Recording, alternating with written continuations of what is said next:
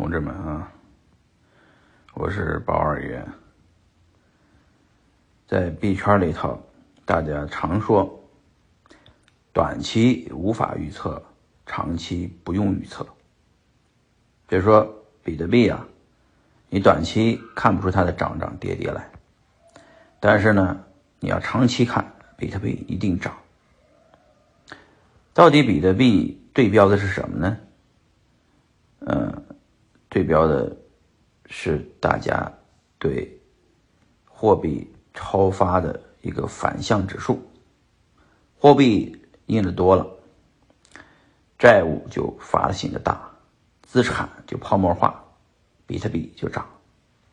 那这个疫情期间，为什么这个比特币还跌了呢，而不是涨了呢？